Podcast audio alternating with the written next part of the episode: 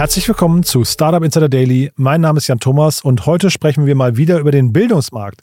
Bei mir zu Gast ist Irene Klemm. Sie ist Mitgründerin von Edurino. Irene war schon mal hier zu Gast, da haben wir über die erste Finanzierungsrunde gesprochen und jetzt geht es so richtig zur Sache. Das Unternehmen hat gerade 10,5 Millionen Euro im Rahmen einer Series A Finanzierungsrunde eingesammelt und es ist echt ein tolles Thema, muss ich sagen. Das wird euch auch gleich sicherlich gefallen, denn zum einen ist es ein weibliches Gründerteam, das ist natürlich immer erstmal super, aber das Thema an sich ist auch stark, denn ja, das Unternehmen versucht so ein bisschen den Bildungsmarkt aufzumischen mit einem ganz eigenen Konzept und ich habe das auch schon mal selbst verschenkt und da werde ich auch gleich noch drauf eingehen, denn es ist wirklich ein tolles Thema. Ich mache ja hier selten Werbung aber in dem Fall sei es mir gegönnt. Aus eigener Erfahrung kann ich sagen, schaut euch mal die Webseite an, zumindest wenn ihr junge Eltern seid, also Eltern mit jungen Kindern oder Menschen kennt mit jungen Kindern. Auf jeden Fall ist das ein toller Tipp zum Weiterbilden oder auch mal als Geburtstags- oder Weihnachtsgeschenk. Das soll es aber auch gewesen sein mit den Empfehlungen. Hier kommt jetzt, wie gesagt, Irene Klemm, die Mitgründerin von Edorino. Startup Insider Daily. Interview. Sehr schön, ja, ich freue mich. Irene Klemm ist wieder hier, Co-Gründerin von Edorino. Hallo Irene. Hallo Jan, freut mich sehr, heute hier zu sein. Ja, freut mich, dass wir wieder sprechen und erstmal Glückwunsch, das klingt ja fantastisch, muss ich sagen. Ja. Vielen, vielen Dank, macht uns auch sehr stolz. Musst mal für die, die, die nicht wissen, was ihr macht, musst du noch mal kurz erzählen. Das ist eine tolle Idee, finde ich, die ihr da, ähm, äh, also ist ein wichtiges Thema, aber ihr habt einen schönen Ansatz gefunden. Erzähl doch mal. Sehr gerne. Also Edurino macht digitales Lernen für Kinder und Eltern greifbar und löst damit eigentlich eines der größten Probleme bei Familien weltweit. Kinder wollen spielen, Eltern, dass sie für die Schule und das Leben lernen. Und unser erstes Produkt ist jetzt eine hybride Lern-App für Kinder von vier bis acht Jahren, in der echte Figuren der Schlüssel zu digitalen Spiel- und Lernwelten sind. Also für Kinder geht es auf geschichtsbasierte Lernreisen, auf denen sie dann sowohl klassische Schulkompetenzen, aber auch Kompetenzen des 21. Jahrhunderts lernen. Und Eltern haben eben die volle Kontrolle darüber, was die Kinder lernen, die Bildschirmzeit und die Aktivitäten der Kinder. Ich will jetzt eigentlich, mache ich auch normalerweise hier nie Werbung machen für die Produkte, aber ich habe tatsächlich euer Produkt mal, euer erstes Produkt mal verschenkt und habe wirklich dafür ähm, leuchtende Elternaugen bekommen. Äh, also tatsächlich kann ich zumindest Eltern von jüngeren Kindern empfehlen, sich das mal anzugucken. Ihr habt da scheinbar, ihr habt den Markt irgendwie geknackt von der anderen Seite, wo man es eigentlich gar nicht erwartet hätte, ne? Ja, also ich meine, wir, wir sind ja so eine ganz klassische Corona-Gründung, würde ich sagen. Also ohne ähm, Corona hätten wir uns wahrscheinlich nicht in diese Thematik reingetraut. Aber dadurch, dass meine Mitgründerin und ich jetzt keinen wirklichen pädagogischen Hintergrund haben, haben wir auch von vornherein eine sehr unvoreingenommene ähm, Markteingang eigentlich eingenommen. Also wir haben wirklich am Anfang mit hunderten Eltern gesprochen, Pädagoginnen, Pädagogen und eben auch viel mit Kindern gearbeitet. Und das zieht sich bei uns auch durch die Produktentwicklung komplett durch. Also wir sind auch mittlerweile immer noch mehrfach die Woche im Kindergarten und in den, in den Vorschulgruppen, um sicherzustellen, dass wirklich jedes Spiel, jede Nutzeroberfläche, jeder Button auch den, äh, den gewünschten Lern- und Spielerfolg auch erfüllt. Und ich denke, dass das auch Teil dieses Geheimnisses mit ist, weil wir eben gesagt haben, wir stellen wirklich das Kind zu 100 Prozent in den Mittelpunkt. Das kann jetzt auch mal bedeuten, dass bei uns in einem Spiel auch mal ein Rülpser vorkommt, was manche Eltern nicht immer ganz toll finden, aber auf der anderen Seite die Kinder eben so gut und 100 Prozent der Kinder, dass wir eben gesagt haben, okay, die Kinder kommen für uns da an erste Stelle. Erklärt aber vielleicht auch ein bisschen, weil ich habe ja gerade gesagt, ich habe es mal verschenkt und dann habe hab ich lange gewartet und immer wieder mal geguckt bei euch, wann die zweite Version rauskommt, also das Folgeprodukt. Das hat relativ lange gedauert, ne? Und das ist aber vielleicht auch dem geschuldet, was du gerade gesagt hast, oder? Genau, also es war so, dass wir am Anfang ja wirklich ein fundamental neues Produkt geschaffen haben, weil wir bringen ja zusammen auf der einen Seite diesen höchsten Qualitätsanspruch an Lerninhalte an die Pädagogik mit Lernen durch Spielen. Also alles ist bei uns komplett gamebasiert und dann mit der haptischen Komponente. Und das erlaubt uns einen sehr einzigartigen Zugang sowohl zu den Kindern als auch zu den Eltern, Heißt aber auch, dass wir am Anfang natürlich auch sehr viel Grundlagenforschung betrieben haben und die Entwicklung der einzelnen Spiele am Anfang natürlich auch länger gedauert hat. Wir werden da aber natürlich auch von Spiel zu Spiel oder von Episode zu Episode, wie wir es nennen, wobei immer eine Figur eine Episode freischaltet. Also zum Beispiel unsere Füchsin Mika lesen und schreiben, unsere ähm, Waschbärin Robin Zahlen und Mengen ähm, oder unser Vogel Niki Englisch und so weiter. Und ähm, da werden wir natürlich auch, auch schneller, effizienter in der gesamten technischen Infrastruktur, aber auch in allem, was wir natürlich schon über die Kinder gelernt haben und schon wissen. Aber sicherlich haben wir da eben auch so einen hohen Qualitätsanspruch, dass es auch einige Zeit in Anspruch nimmt. Und jetzt erinnert das Ganze so ein bisschen an die Tony-Box, ne? Aber hast du wahrscheinlich auch schon hundertmal gehört, ne? Weil man äh, eben diese kleinen Spielfiguren sieht. Gibt es da viele Parallelen oder ist das jetzt einfach nur die oberflächliche, der erste Eindruck? Ja, also wo ganz sicher eine Parallele besteht, ist einfach, dass mit einer Figur auch ein gewisser Inhalt freigeschalten wird. Ähm, wenn wir jetzt aber nochmal so einen Schritt, äh, Schritt zurückgehen, wo wir uns auch als Edurino positionieren, dann sind wir eigentlich an der Schnittstelle von drei großen Bereichen. Der eine Bereich davon ist der Spielzeugbereich, wo sicherlich dann auch, auch Tonis mit dazugehört, äh, mit den Audioboxen. Der zweite Bereich ist aber wirklich EdTech, also wirklich dieser digitale Bildungsbereich, was ja wirklich das Kernkonzept unseres Produktes ist. Und der dritte Bereich ist das Gaming. Also, dass wir es eben schaffen, Spielen und Lernen so zusammenzubringen, dass wir auf der intrinsischen Motivation der Kinder aufbauen können. Weil vielleicht da für alle da draußen, auch die, die noch keine Kinder haben oder die junge, junge Kinder haben, das Schöne an diesem Alter wirklich vor der Schule, in dem wir ja schon anknüpfen, also Kinder von vier Jahren an, ist ja, dass Kinder in dem Alter ganz intrinsisch motiviert lernen wollen. Also sie wollen die Welt entdecken, sie wollen wissen, was auf Schildern steht, sie wollen die Welt um sich herum verstehen. Und genau darauf dürfen wir mit den Produkten aufbauen. Das heißt, Lernen und Spielen ist bei uns eben eins, also Lernen durchspielen und wir trennen das nicht. Und das ist auch was ganz, ähm, ganz Besonderes bei uns im Konzept.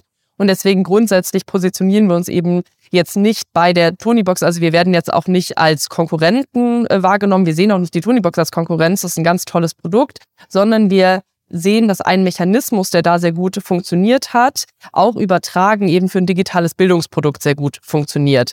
Wo wir natürlich einen großen Vorteil haben, ist, dass sowohl die Eltern, aber auch die Kinder kennen dieses Konzept. Das heißt, grundsätzlich wissen sie, wenn da jetzt eine zweite, dritte Figur ist, da ist normalerweise auch eine vierte, fünfte Figur. Also das kennen sie schon. Im Retail ist es natürlich auch nicht mehr so erklärungsbedürftig. Das ist ein sehr großer Vorteil für uns. Aber im Kernprodukt positionieren wir uns schon anders. Ähm, jetzt mache ich nicht den wirtschaftlichen Erfolg, sondern den tatsächlich den Lernerfolg. Wie kann man den denn messen bei Kindern? Okay. Genau, also das gehen wir von ganz unterschiedlichen Seiten an. Also wenn wir uns jetzt mal einmal so wirklich die, die wissenschaftliche ähm, Seite davon anschauen, dann sind, ähm, haben wir sowohl eigene Studien, die wir natürlich durchführen, also das heißt sowohl bei, bei Partnerkindergärten von uns als auch bei Home-Testern, also wirklich in Familien zu Hause. Und da haben wir auch erste Studienergebnisse, die extrem erfolgsversprechend sind. Und wie wir das messen, hattest du ja gefragt. Das heißt, wir machen wirklich, also an Tag Null mit den Kindern führen wir einen, einen kleinen Einstufungstest durch, also wo wir verschiedene Dinge äh, mit ihnen eben durch, durchlaufen, durchprüfen und dann nach einer gewissen Zeit prüfen wir eben dasselbe nochmal durch und schauen, wie sich das auch verändert hat. Also wie sich eine, ein Bewusstsein für Zahlen und Mengen, wie sich ein Bewusstsein für Lesen und Schreiben nach einer gewissen Zeit entwickelt hat. Wir sind aber auch ähm, nächstes Jahr Teil einer größeren Studie von einer Universität, um eben auch da nochmal sicher zu gehen, dass die Lernerfolge auch wirklich langfristig messbar sind.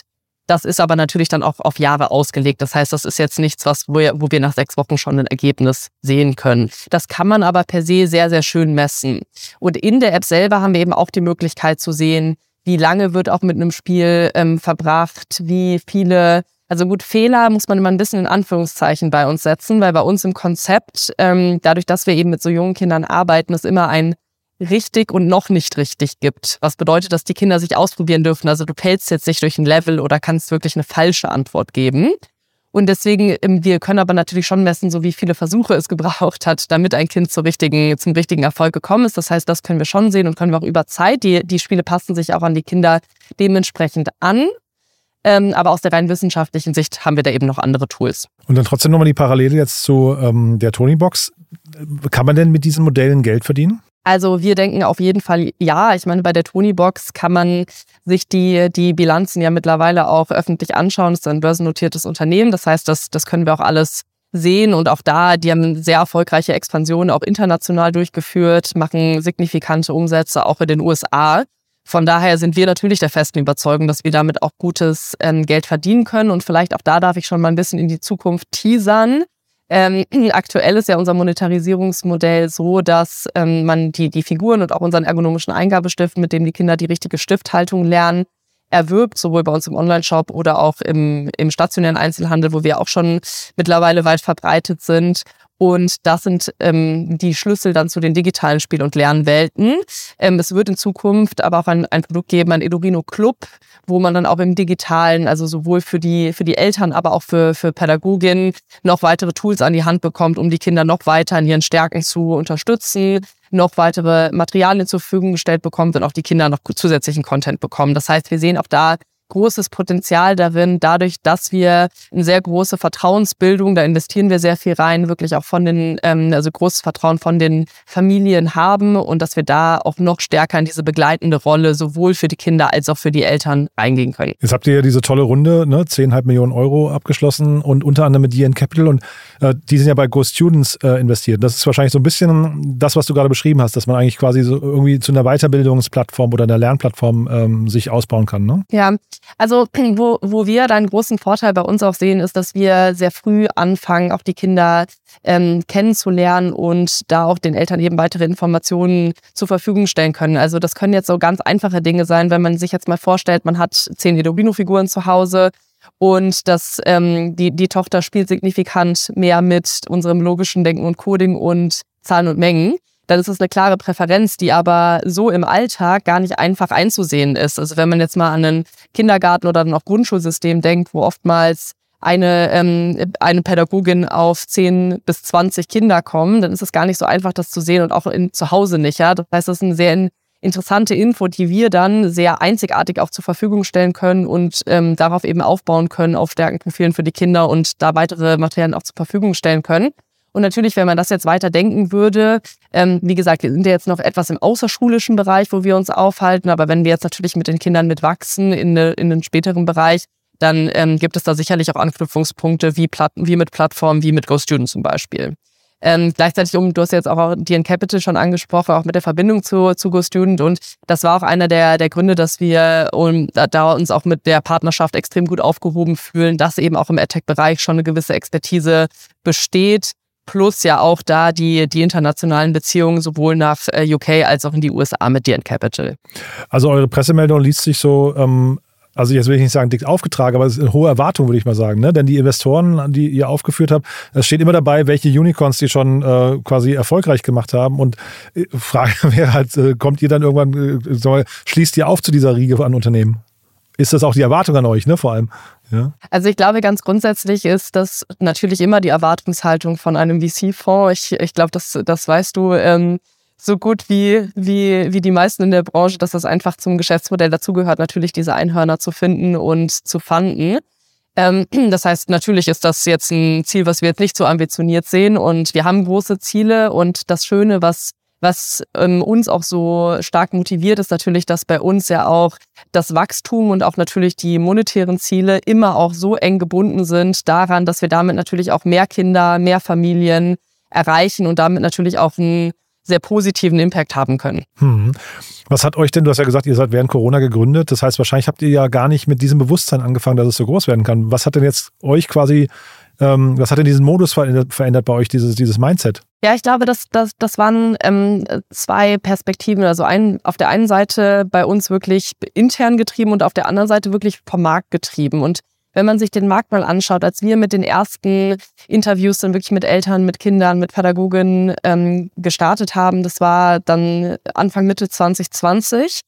Und da muss man schon, schon sagen, dass erstmal war eine riesige Unsicherheit. Generell mit der Situation mit Corona, aber auch mit digitaler Bildung, weil irgendwie wusste jeder, es gibt keine gute flächendeckende Lösung. Also es gab ja jetzt nicht eine, eine Bundescloud, die genutzt werden konnte. Es gab wenige Programme, die überhaupt genutzt werden konnten. Viele Lehrkräfte konnten ihre eigenen Laptops nicht verwenden weil sie nicht angemeldet waren. Das war ja wirklich erstmal ein Riesenloch ähm, sodass da auch erstmal so eine, ein kleiner Schockmoment war, würde ich sagen. Alle haben schon irgendwie verstanden. Ich meine, die Kinder auch damals schon mit zwei, drei Jahren, die konnten auch da schon perfekt mimiken. Man hat denen einmal was vorgemacht an einem digitalen Endgerät und die haben das perfekt nachgemacht. Die waren auch da schon wirklich True Digital Natives. Auf der anderen Seite die jungen Eltern, die jetzt so in meinem Alter plus sind, ähm, wir alle noch ohne digitale Bildung groß geworden. Das heißt, da auch erstmal ein großes Fragezeichen. Wie sieht das jetzt in Zukunft wirklich aus? Und da haben wir halt einen gigantischen Shift über die letzten zweieinhalb Jahre nochmal gesehen, weil die, die Kinder sich nur eher, eher nur weiterentwickelt haben, wenn man jetzt mal wirklich an Alltagsgeschehen denkt. Bilder werden auf dem Handy angeschaut.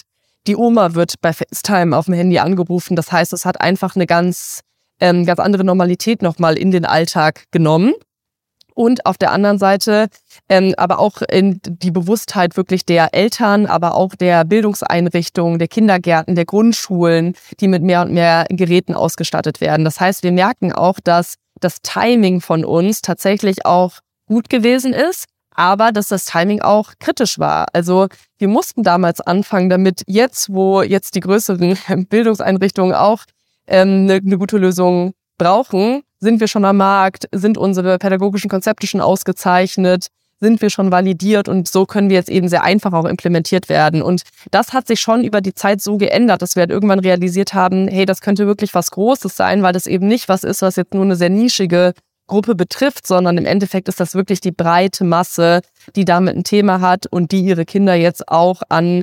verantwortungsbewusstes digitales Lernen heranführen möchte, aber irgendwo auch muss, wenn man sich jetzt mal anschaut, auch was für Zukunftskompetenzen Kinder auch aufbauen müssen, die natürlich anders sind als die, die wir damals gelernt haben. Also jetzt Stichwort ChatGPT, ähm, wo ja auch immer die Frage ist, wird mein Job wegrationalisiert und ähm, wo ja dann auch die, die Antwort oftmals ist, was, was muss man denn können, um so eine AI zu bedienen? Und das sind eben Kompetenzen wie Kreativität, emotionale, soziale Kompetenz, kritisches Denken und Hinterfragen. Und das sind ja genau Dinge, die wir mit Edurino extrem gut abdecken können. So, und das war jetzt die externe, lange Ausführung zur externen Seite. Und intern, also ich glaube schon, dass Franziska und ich immer sehr große Ambitionen auch hatten. Also wir haben, wir arbeiten immer sehr ambitioniert, sehr schnell ähm, auf etwas Großes hin. Und ich denke, dass das so ein Ball ist, der ist dann ins Rollen gekommen und der hat uns dann auch nicht mehr so richtig, der war nicht mehr so richtig aufzuhalten, weil wir gemerkt haben, auch was wir für grandiose Teammitglieder auch bekommen, die so intrinsisch motiviert auch an diesem Thema mit uns arbeiten wollen. Und glaube, dadurch hat man dann immer wieder sich den nächsten Meilenstein gesetzt und gesehen, gesehen, dass man den auch erreichen kann oder übertreffen kann. Und ich glaube, das hat uns in sich so motiviert, wirklich auch so groß mit Edorino zu denken. Ist ja auch ein Riesenmarkt, ne? ist total klar. Zeitgleich ist der Markt natürlich aber auch relativ umkämpft. Ne? Und jetzt ähm, hast du gesagt, ihr wollt riesen, also richtig groß werden, vielleicht sogar Unicorn-Ambitionen. Äh, heißt aber auf der anderen Seite, ihr müsst natürlich dann vermutlich bei diesem Markt relativ lange dabei bleiben, ne? also an dem Nutzer lange dabei bleiben. Wenn jetzt so ein Kind anfängt, wie lange könnt ihr das begleiten? Auch damit sich so, so Themen wie Customer Acquisition Costs und sowas lohnen für euch? Ja, also wir sind ja mittlerweile seit ja etwas über einem Jahr erst am Markt. Das heißt, natürlich wird sich auch auf, auf Dauer erst zeigen, so wie lange die Kinder ähm, sich wirklich mit Edurino gerne beschäftigen. Was wir aber schon sehen können, ist, dass das typische Eintrittsalter ist bei uns so zwischen drei und fünf Jahren.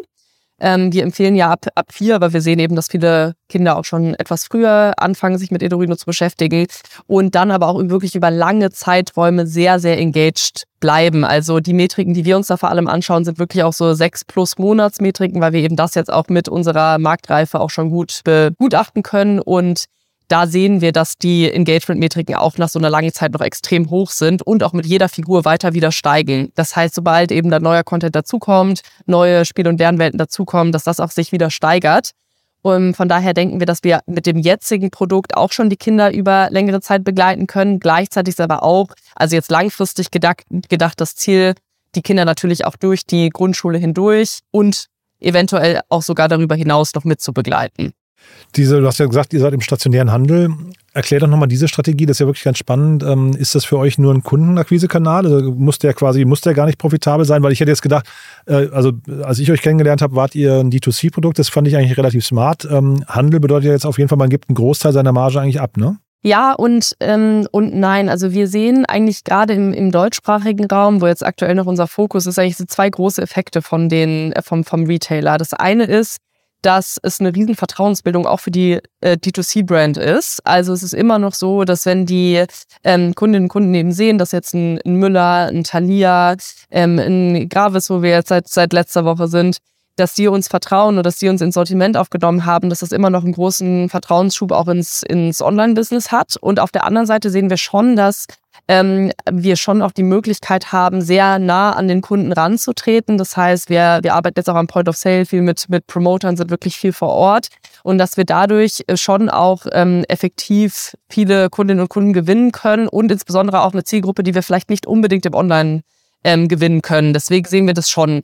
Ähm, wir sehen aber auch, dass der Fokus immer noch auf, auf Online und T2C liegt. Ähm, Retail ist, da, ist jetzt nicht, also wir werden jetzt nicht so shiften, wie wir das jetzt zum Beispiel bei einem Tony sehen, wo in, ähm, in Deutschland bei weitem der Großteil über Retail abgesetzt wird. Hm. Und dann sag noch mal ein paar Sätze zu deinen oder euren nächsten Schritten. Also du hast mir zum einen im Vorgespräch erzählt, ihr habt ein neues Büro, das heißt, ihr sucht jetzt wahrscheinlich noch Mitarbeiter, ne? Ja, genau richtig. Also auf jeden Fall, es lohnt sich immer bei uns zu schauen. Wir, ähm, wir suchen eigentlich in, in alle Richtungen. Wir haben am Anfang, dadurch, dass wir so ein innovatives Produkt geschaffen haben, sehr viel im, im Produktbereich auch eingestellt und jetzt bauen wir auch die ganzen Business Functions nach. Das heißt, lohnt sich auf jeden Fall immer bei uns zu schauen. Wir ziehen in München jetzt ins schöne Heidhausen in ein ähm, wunderschönes Büro. Unsere Farben sind überall schon an den Wänden und am Freitag ist dann der offizielle Umzug, wo wir uns natürlich sehr darauf freuen.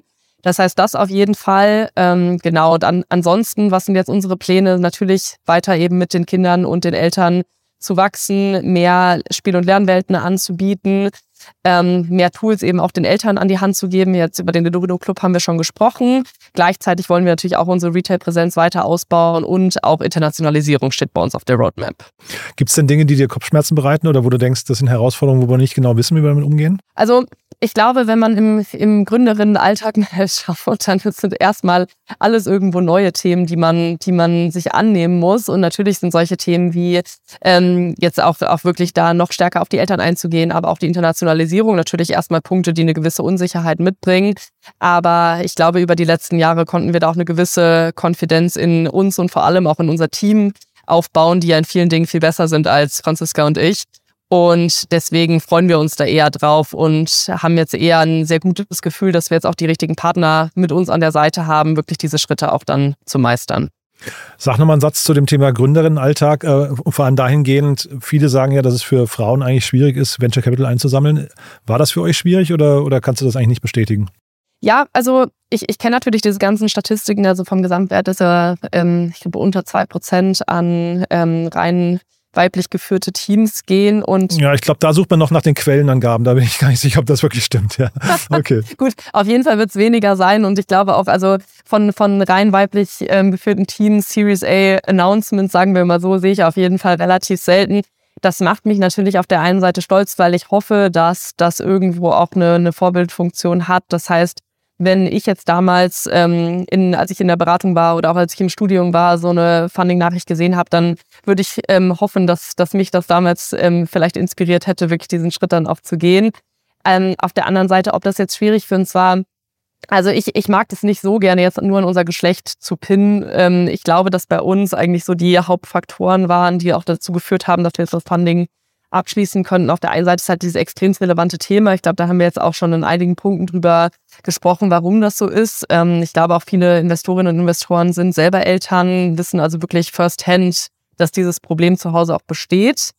Ähm, ich glaube auch, dass, dass es ein sehr nachhaltiges Geschäftsmodell ist und auch sein kann. Also wir haben im ersten Jahr am Markt ähm, Umsätze, starke Umsätze gezeigt. Wir haben unsere Ziele übertroffen, die wir uns in der Seed-Runde gesetzt haben. Ich glaube, auch das viel Konfidenz den, den Investoren gegeben, dass wir auch wirklich unsere Strategie auch so exekutieren können. Und ich glaube aber auch, dass wir schon auch einen sehr, sehr strukturierten Prozess mit, äh, mit an den Tag gelegt haben. Also ähm, wir haben mit über 90 Fonds gesprochen. Ich, ich kann das auch offen, offen kommunizieren haben da wirklich auch ähm, natürlich immer uns ähm, hinterfragt, aber auch immer versucht, so früh wie möglich die Prozesse der Funds zu verstehen, um dann auch wirklich nachzuhalten. Also es war ein Stück weit wie ein, wie ein Sales-Prozess und ich glaube, dass, ähm, dass das auch schon nötig ist. Ähm, wir haben auch ähm, immer eine Art Deadline gesetzt. Also wir wollten eigentlich Weihnachten äh, mit, den, mit den Gesprächen so durch sein, dass wir uns auf ein Lied zumindest einigen. Und auch das tat eigentlich gut, auch so ein Ende da dran zu setzen, weil es ist ja doch ein sehr zeitintensiver Prozess. Meine Zeit war sicherlich zu 80 Prozent geblockt, die von meiner Mitgründerin auch, auch zu einem großen Teil. Unsere Teammitglieder sind natürlich involviert, wie das eben in so einem Prozess ist, was ja auch richtig ist, dass man da wirklich versteht, was auch in dem Unternehmen passiert. Ähm, aber deswegen bin ich ein großer Freund davon, das kurz und knackig zu machen, wusste man natürlich nicht, ob das auch so umsetzbar ist im letzten Jahr, aber hat ja alles gut geklappt. Aber dann heißt, ich höre raus, 90 ähm, Fonds habt ihr gesprochen mit einem strukturierten Prozess, mit einem tollen Produkt. Es war jetzt nicht, ich habe jetzt nicht rausgehört, dass du sagst, es war in irgendeiner Form benachteiligend, dass ihr äh, als weibliches Gründerteam da aufgetreten seid. Also ich meine, was ich ja nur sagen kann, ist, dass bei mir das nie so angekommen ist. Ja, also dass ich nie das Gefühl hatte, das, äh, den Rest kann ich natürlich nicht, nicht wirklich einschätzen. Ich kann mir aber auch vorstellen, dass es. Aber das ist ja schon mal viel wert, oder? Ne? Ja, auf jeden Fall. Ich kann mir sogar auch vorstellen, dass es in manchen Bereichen sogar auch positiv sein kann. Ne? Also ich glaube schon, dass ich mehr und mehr Fonds, man merkt das ja auch an, an den ESG-Reportings, generell an den ähm, Fairness- Anforderungen auch an, an Recruitment, äh, Recruitment-Prozesse etc., wo ja auch immer mehr Fonds nachziehen. Ich glaube sogar, dass es auch positiv sein kann. Ich glaube aber trotzdem nicht, dass eine finale Investmententscheidung positiv oder negativ davon wirklich beeinflusst wird. Ähm, aber genau, also Jan, ich kann nur sagen, für uns war es ein sehr positiver Prozess, für uns ist alles gut gegangen und ob das jetzt ähm, trotzdem oder deswegen war, will ich mal so im Raum stehen lassen. Nee, aber ich finde, das, das klingt super, ja. Und ähm, gerade dieses Gefühl, also ich glaube, Fonds generell haben nichts zu verschenken. Das heißt, das spricht ja erstmal für euch, wenn ihr die äh, Funding-Runde jetzt abgeschlossen habt. Mit, vielleicht kannst du ja auch nochmal kurz eure Fonds erwähnen. Das ist ja wirklich das Who is Who der, der, der Szene. Ne? Also es kann man ja auch stolz sein, äh, dass jetzt, also ich weiß nicht, wer sich jetzt für wen entschieden hat, aber es ist auf jeden Fall toll, ne? genau, also die Runde wird ja angeführt von DN Capital ähm, was uns sehr, was ein, glaube ich, ein sehr starker Partner ist, insbesondere mit dem B2C-Fokus, wo sie auch einiges im, im Portfolio schon haben, auch skaliert haben und auch den, den Eintritt ähm, dann international. Dann ähm, der zweite Fonds Tengelmann Ventures, also auch ein extrem starker Partner auf der ganzen Retail-Seite. Ähm, FJ Labs hat mit investiert, dass er so ein Angel-Konglomerat in den USA ist, die dann insbesondere auch für USA-Eintritt ähm, ihre Value Proposition sehen. Und dann sind auch einige Bestandsinvestoren von uns mitgegangen. Also ähm, B2V hat wieder mit investiert, ähm, jetzt Begemann hat wieder mit investiert. Ähm, ja, genau, der, der Windel.de-Gründer hat noch neu mit investiert, also mit, mit dem G-Fund. Also ich glaube, dass wir da jetzt sehr, sehr gut äh, rundum beraten sind. Die Verena Pauster ist ja von Anfang an auch bei uns mit dabei, um jetzt auch nochmal eine weibliche ähm, Investorin mitzunennen, wo wir ja bei dem Thema schon waren. Und genau, damit haben wir jetzt ein sehr gutes Setup. Toll. Ja, Jens Begemann, für die, die ihn nicht kennen, ist der WUGA-Gründer. Ne? Ähm, der hat ja gerade in eurem, also jetzt nicht direkt in eurem Segment, aber ich kann mir schon vorstellen, der bringt auch eine gewisse Expertise mit, vielleicht wie man das Ganze jetzt auch digital aufbauen kann. Ne? Absolut. Also der Jens war ja einer unserer ersten Angel-Investoren und hat ja sehr starken Produktfokus, war ja bei, bei Yamba und dann eben auch bei bei VUGA ähm, und hat es mitgegründet und da wirklich von Anfang an ein extrem starker Sparing-Partner für uns, ist wirklich die anfänglichen Produktdokumente komplett mit uns durchgegangen und steht uns da immer noch mit Rat und Tat zur Seite. Super. Du, dann drücke ich euch die Daumen für die nächsten Schritte. Freue mich, wenn wir jetzt hier wieder sprechen. Haben wir für den Moment was Wichtiges vergessen? Ich denke nicht. Ich meine, über unsere Karriereseite haben wir auch schon geschaut. Wir freuen uns immer sehr auf alle, die digitale Bildung gemeinsam mit uns ähm, formieren wollen. Und deswegen schaut gerne vorbei oder schreibt eine, eine Initiativbewerbung. Wir freuen uns über alle Rückmeldungen. Und alle El Eltern dürfen natürlich auch mal vorbeischauen. Ne? Selbstverständlich, auf jeden Fall. Und auch dabei bei Feedback, bei Fragen immer gerne melden, freuen wir uns. Super. Irene, lieben Dank und bis bald, ja? Vielen Dank, Jan. Mach's gut. Tschüss. Startup Insider Daily der tägliche Nachrichtenpodcast der deutschen Startup-Szene. Ja, das war Irene Klemm, die Mitgründerin von Edorino. Ein tolles Thema. Ich habe es vorher gesagt, ich bleibe dabei. Ich glaube, das kann richtig groß werden. Hat mir extrem gefallen, was Irene geantwortet hat und ich bin ziemlich sicher, die werden ihren Weg gehen. Bin gespannt, wie ihr das findet. Probiert es gerne aus. Schaut euch mal die Karriereseite an und ja, gerne weiterempfehlen. Wie immer freuen wir uns ja über neue Hörerinnen und Hörer, die uns noch nicht kennen. Das wisst ihr ja schon. Deswegen gerne diese Folge weiterempfehlen an Menschen mit Kindern oder an Menschen, die sich für Bildung interessieren. Dafür vielen Dank an euch und ansonsten euch erstmal einen wunderschönen Tag und bis nachher oder bis zum nächsten Mal. Ciao, ciao.